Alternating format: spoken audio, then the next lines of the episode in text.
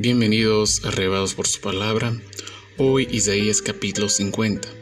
Leemos el versículo 10. ¿Qué hay entre vosotros que teme a Jehová y oye la voz de su siervo? El que anda en tinieblas y carece de luz, confíe el nombre de Jehová y apóyese en su Dios. Bajo la luz de Jehová. Oscuridad en las escrituras es sinónimo de caos, desorden, controversia, perplejidad. Desde Génesis vemos este elemento, la falta de luz, asociado al desorden. Lo interesante es que aunque andar en la luz sea la decisión que uno tome, eso no le resta interés o fuerza al enemigo de oscurecer la senda del creyente. En verdad, es cuando más trabaja para hacernos tropezar. Hay tiempos de oscuridad y perplejidad aún para los que se proponen seguir al Señor.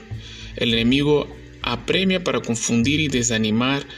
Así fue en el caso de Job y más tarde en el caso de Juan el Bautista. ¿Cuántos hay en circunstancias similares y cuántos somos en cuestiones parecidas? No importa cuál sea nuestra situación similar a de estos hombres de la Biblia, podemos poner nuestra firme confianza en la luz de Jehová él a su tiempo dará claridad para sea cual sea la situación que oscurece nuestra visión y nuestro camino. Pero en otro punto, según nuestro capítulo de hoy, están aquellos que eligen su propia luz o prefieren ser su propia luz.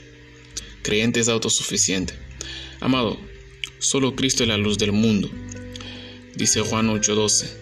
Otra vez Jesús les habló diciendo, Yo soy la luz del mundo, el que me sigue no andará en tinieblas, sino que tendrá la luz de la vida. Como bien Dios nos ha dicho y nos ha advertido muchas veces, nadie se gloríe en su propia sabiduría, en su riqueza. La gloria nuestra debe estar en conocer a Jehová. Solo el conocimiento de Jehová y caminar bajo la orientación de este conocimiento traerá gloria, lucidez y paz a nuestra vida. Solo el tomar la antorcha de Cristo nos dará un rumbo seguro. Que Dios os bendiga y disfruten de un excelente día.